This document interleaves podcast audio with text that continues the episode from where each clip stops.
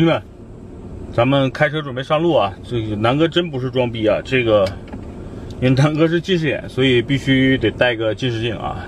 墨镜刚才在外边戴了。好，出发啊！据不完全统计啊，这个据不完全统计，据说奔驰车主里边呢，差不多 S 的车主有一半是自己开的，然后一半呢是这个有司机的。这个数据怎么来的呢？因为我身边只有两个奔驰 S 的车主，一个确实是有司机的，一个是自己开的啊。所以呢，就是还是很多人会在意这个车啊的驾驶的感受。那我今天跟大家聊一聊。首先，这个车的整个的定位跟调教啊，那肯定是以商务舒适为主，对吧？它绝对不会像那 M2 一样给你带来那种迸发式的这种这种感觉，不然的话。坐在后排老板就就要把司机炒鱿鱼了啊，所以整个车它就是平顺。就刚才我一脚油门深踩到底，然后车速迅速到了一百，我感觉其实当时我的感觉也就是六十左右啊。咱们先试试啊，这条路现在没什么车。OK，咱们现在的时速是二十，然后我一脚油门踩到底，四十、六十、八十、一百。就很快，但是你感觉不到它很快。主要是几点，第一呢，整个车很重，给你一种特别稳重的感觉啊。最大载重量这个车是二点七吨，然后这个车的重量应该是超过两吨了。第二呢，这个车七速的变速箱和这个三点零 T 双涡轮增压的六缸发动机的一个匹配是非常完美的，所以它整个车不会给你那种特别顿挫的。啊，这种感受就是平顺的把这个速度加起来了，啊，瞬刚才我们瞬间到一百，后排的乘客也不会觉得有这种啊特别突兀啊或者推背感的感觉，就是一个平平顺顺的，啊，就像正常你从零到六十的一个加速啊，没什么特别啊突兀，很很稳当。第二呢，这个方向盘的手感特别好，就是它的方向盘的这个力力道啊是比较轻柔的，它跟宝马呀。或者是奔驰原来有一些什么，原来 M L 系列啊，G L S 系列啊，那个方向盘相对来说它还是偏，呃，松一点的，所以呢，开这个车的司机也会觉得，呃，这个车很好开，除了车长点儿，你干嘛都要注意点之外啊，然后就是说坐在这个车，假设我现在是个车主啊，啊，但愿我我五十岁是他的车主啊，这个。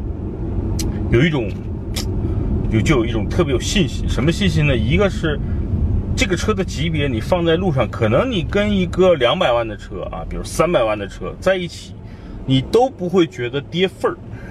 就是我就是这个地表上豪华轿车的一个标杆啊！你你不管你比我贵多少钱，我这车啊一百五十万，那你那车三百万，我也不觉得你比我好在哪儿去，对吧？然后可能很多方面，你三百万的车好像还不如我。那比如说我之前开过那台五百万，差不多四五百万的宾利，真的在行驶品质上，在座椅的舒适性上，包括后排的空间上，那个宾利还不如这台奔驰。所以，我如果是奔驰 S 的车主，可能在路上我真的是目中无人。哈哈说的有点夸张啊，因为我是个屌丝心态。第二呢，这个车啊。往前一看是有一个奔驰的角标的，这个感觉就特别爽了，你知道吗？因为我这几年每次去美国都打枪，这个感觉就是有一个总有一个瞄准星在瞄准着前面。有的人觉得这个星呢就是这种豪华啊气质的感觉，我就是觉得啊我前面有个准星，你你骚扰我我就干你，我这个人基本上也能干掉大部分的车路上跑的，对吧？所以大家看这个视频笑笑就完了啊！你说谁没事买个 S 四对吧？路上没事干人的呀？开这个车的人都是属于这种啊，很优雅对吧？这个气定神闲、佛系，然后对吧？很很与世无争的，然后有有有车骚扰我的眼神就，对吧？白他一下，然后就算了啊！当然哈哈。有很多黑社会大哥开这个车，电影里对吧？你看看，无论全球各个地方，很多黑社会大哥也是坐奔驰 S 嘛，那肯定就是，我操，砍他，对吧？咬他。所以呢，对吧？我估计我的心态和这些黑社会大哥是一样的，就是这个五角星真的就是瞄准镜，那个准星的感觉。所以这个车真的是，我觉得你想让它有优雅，它就能给你一个特别优雅的姿态啊，把你的气质衬托得像一个穿着西装的一个绅士。那如果你想，对吧？想想土鳖土豪。它也能把你映衬的特别特别的土豪，比如说弄个大金链子，戴个大金表，镶一嘴的大金牙，然后你开个奔驰 S，哎，好像也挺大，对吧？然后呢，你黑社会大哥一堆，对吧？烫烫着这个洗剪吹的小弟开着这个车，黑社会大哥坐在后排，叼个对吧大雪茄，也挺大。所以这个车真的就是一个。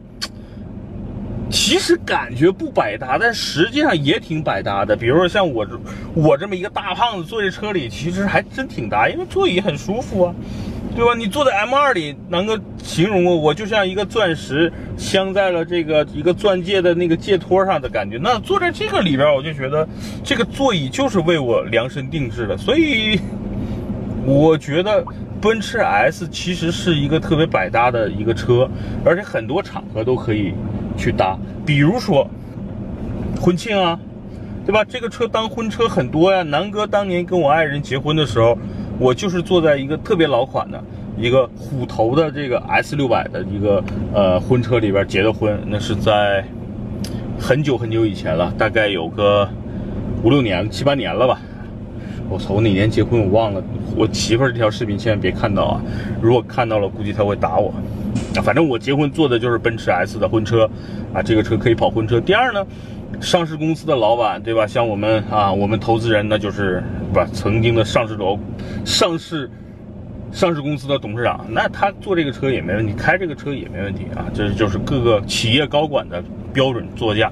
还有一些刚才说了这个土豪们，对吧？什么煤老板啊，什么建筑工地的老板啊，坐这个车也挺大。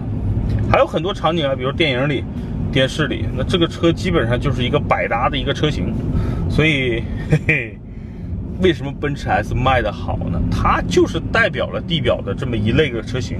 你像 A 八可能很多就不搭了，对吧？你见过电影里边有有黑帮开 A 八的吗？没有吧？对吧？你见过这个有有哪个带着大金链子、大金表、一嘴大金牙、叼根雪茄的人开 A 八吗？也没有啊。包括七系，其实在这个气场上都输了很多。所以，奔驰 S 卖的好，在中国，在全球是有它的特殊的原因的啊。整个行政的标杆，我一直在强调标杆，其实标杆是很难超越的。南哥在视频界现在就是一个小学生，我希望啊，通过我的几年的坚持，咱们在买车用车方面，我想做成一个标杆，我就要做成这个行业里边的。啊，大 S，哈 哈美好的憧憬吧。然后在我五十岁的时候，我就喜提啊，南哥加入汽车媒体行业以来，对吧？这个不断的奋斗，喜提奔驰 S 回家。唉，所以整个奔驰开起来是很舒服的，真的，就是隔音隔的，真的是我开过这么多车里，这个车的隔音是最好的。这个车的变速箱的，呃，输出的这种动力和平顺性，我感觉也是我开过所有车里啊最好的。然后呢，这个车的音响真的是我听过的、评过的所有车里边这种表现最好的。然后还有这个车的整个座椅的舒适度、调节度啊，除了这现在这个司机位没有座椅通风，坐在后排的这种舒适感是排在第二位的。第一位是什么呢？就是我之前给大家体 体验过的那个雷克萨斯的 LS 啊，当然那个车啊只是啊存在理论上存在这个世界上啊，在中国买的人很少的。确实，整个车各方方面面，其实它就是代表了我心目中比较完美的一个轿车的一个一个形象。OK，我作为司机或者做，假设作为车主，我刚才这个自信心膨胀了啊。然后呢，我现在作为一个小屌丝，咱们作为一个一个月只赚五千块钱的小编辑啊，咱们要挑挑这个车的毛病了，对不对？这就叫所谓的键盘车神。我买不起这个车，我他妈还挑不了毛病吗？对不对？我现在就要用这种特别啊，怎么说呢，尖酸刻薄的眼光来看这个车了。哎呦，这个车喽，哪都挺好，就是价格老贵老贵的喽，对不对？价格是觉，我觉得目前，呃，阻碍很多人买它的一个大门槛，因为现在买同级别的啊，现在很多人买这个级别的车装逼，然后呢，很多人就会选择奥迪 A 八啊，A 八之前新款现在先不说，就之前的老款 A 八最低优惠，当时都已经卖到了六十多万，宝马七系，现在很多地方六十多万是能够买到的。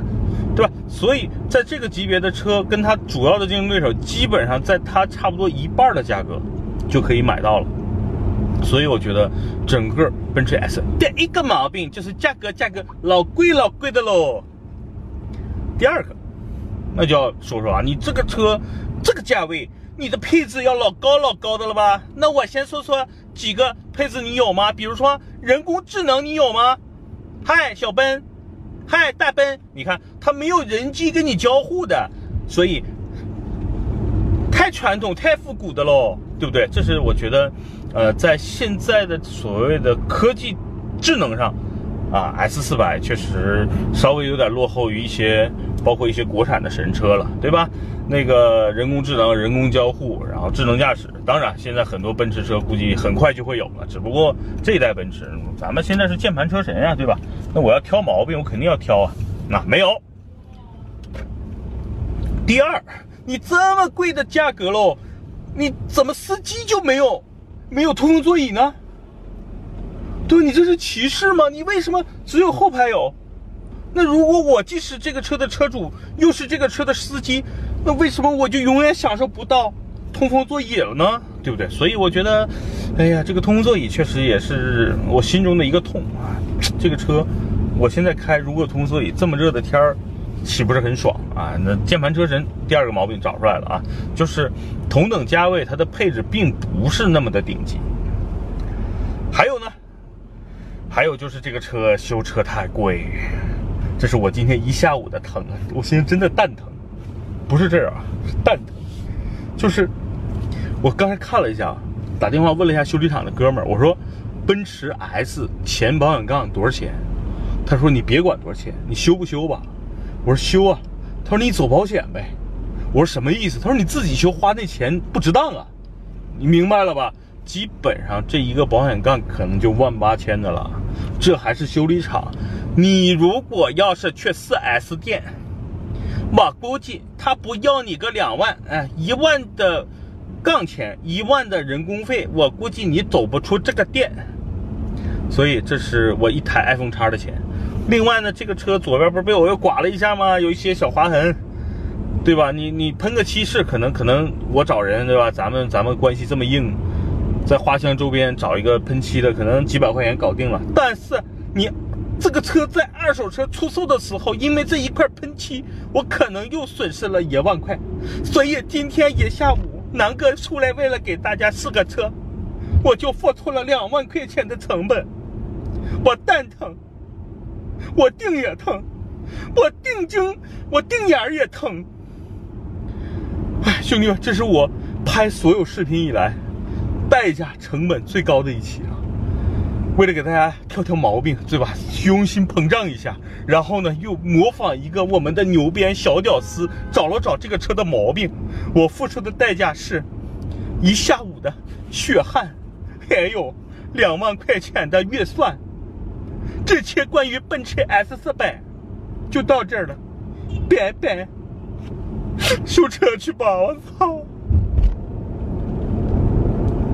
可以了。还有啥要说的吗？后排，还有，作为一个小屌丝，我听说这个车是支持底盘升降的，但是底盘升降理论上你得升降个至少一拳吧。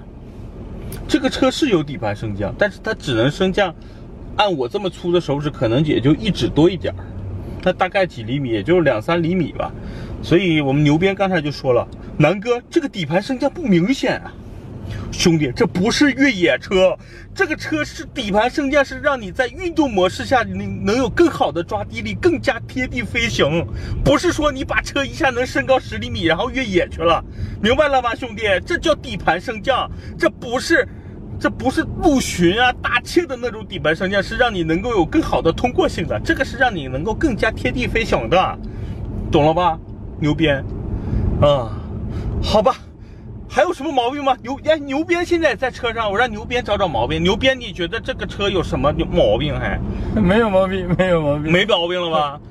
哎，真不容易啊！还我还能找出一个毛病，兄弟们，这个车的全景天窗它不是一体式的。现在国产宝骏五幺零都是一体式的全景天窗，这个车它车车车顶是两块天窗拼成的，有点糊弄人，对不对？其实孙子不是，其实兄弟们，这个车设计成两个天窗是为了更安全，多了一个相当于上面多了一个更好的支撑。兄弟们，买这个车人的身价都跟都跟我大哥一样，不是我，都跟我大哥一样，身价都是挺高的，值钱的。所以兄弟们。这种天窗虽然没有全景天窗看着那么开阔，对吧？可以躺在里面看星星，但是更安全。当你发生了一些极限的不好的事情的时候，它能让你安全系数更高一点。OK，刚才说了这么多优点缺点啊，咱们实际上啊，现在平静一点，正常一点，说说这个车我的对这个车的由衷喜欢的几个点。第一，这个车内饰。复古豪华真的是没谁了，加上两块大屏，就是既科技又时尚又复古又豪华，我的定位啊。第二呢，这个车的音响让大家听一下啊，柏林之声，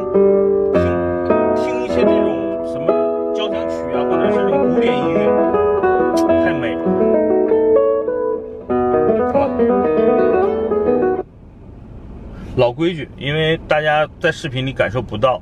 还是老规矩啊！如果大家想来北京找南哥去体验南哥的这么多车啊，不管是 M2 也好，S 百也好，包括我自己的那台叉 C 六零，还有 E 九零的宝马三系，大家都可以联系我，私信我来北京找南哥喝喝茶，然后南哥带大家体验体验这些车，真正的感受一下这个柏林之声的音响和奔驰 S 四百是不是像南哥说的那么舒服啊？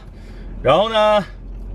底盘升降说了，这车是支持运动模式跟一些所谓的这个这个正常的模式的啊。我刚才呢是调的是运动模式，咱们刚才跑的那个百公里加速。那现在就是一个真正的，呃普通的模式跟经济模式的一个模式。然后这个时候底盘呢是属于一个正常的状态，也没有升高，也没有降低。然后你听这个车就完全没有声，除了现在空调的声音、吹风的声音，你感觉自己开的好像是一台电动车。那么安静，然后整个档也没有那种换挡的一点点的顿挫，然后与世无争。顺便呢，还有一点好东西就是，你开这个车在路上，有的时候你要强行加塞儿的时候，只要你打转向，很多车还是给你让的。这是我开过奔驰 E、奔驰 S 都有的感受。当然，我开着我那个沃尔沃，没人跟我让；我开之前的汉兰达，没人跟我让，所以。奔驰的车主其实内心的一些小满足，也取决于这些平时路上的一些 小细节啊。综合说吧，反正这个车呢，真的是挺豪华的，挺高级的，很多人喜欢它。然后，但并不是所有人都能接受它，因为可能年纪没到。对吧？身价未到，存款未到，或者说是指标未到啊，所以各个方面的原因，呃，这是一台好车啊，值得去大家去关注、去收藏、去买的一台的车，对吧？只不过就是刚才说了，到了你的特殊的身份、特殊的地位，或者是你的财力、物力都到了，这个车就可以去买了。真的比，呃，什么？现在跟他横横向去说啊，比如我有一个小朋友买了个帕拉梅拉，我真觉得帕拉梅拉是一个品牌不错。但是可能开起来还不如这个车的一个车，啊，有很多人买了七四零啊、七五零啊，当然宝马七系开起来是不错的，但是在这个级别里边的这个地位确实还是不如奔驰 S，哪怕是一个奔驰现在入门的应该是 S 三二零，很多人也觉得三二零要比奔，比如宝马七四零、七五零、七六零啊高级啊，这就是整个市场地位的一个呃不争的事实。所以奔驰 S 啊，今天就跟大家闲聊啊，后排呢我也本来想给大家体验，后来算了，南哥现在这大肚子啊，坐在后排也不好看。反正这个后排就是很优越、很舒服，还有两个大屏，啊，到时候牛鞭会把后排的整个的这个视频切到视频里，大家看一看就好了。哎，南哥得减肥了，对吧？不然真的就变成 S 四百车主的那个画像，中年油腻。好吧，我们的牛鞭终于要开始学驾照了，我现在送他去驾校。拜拜，基本这回真真的说完了，没啥说的了。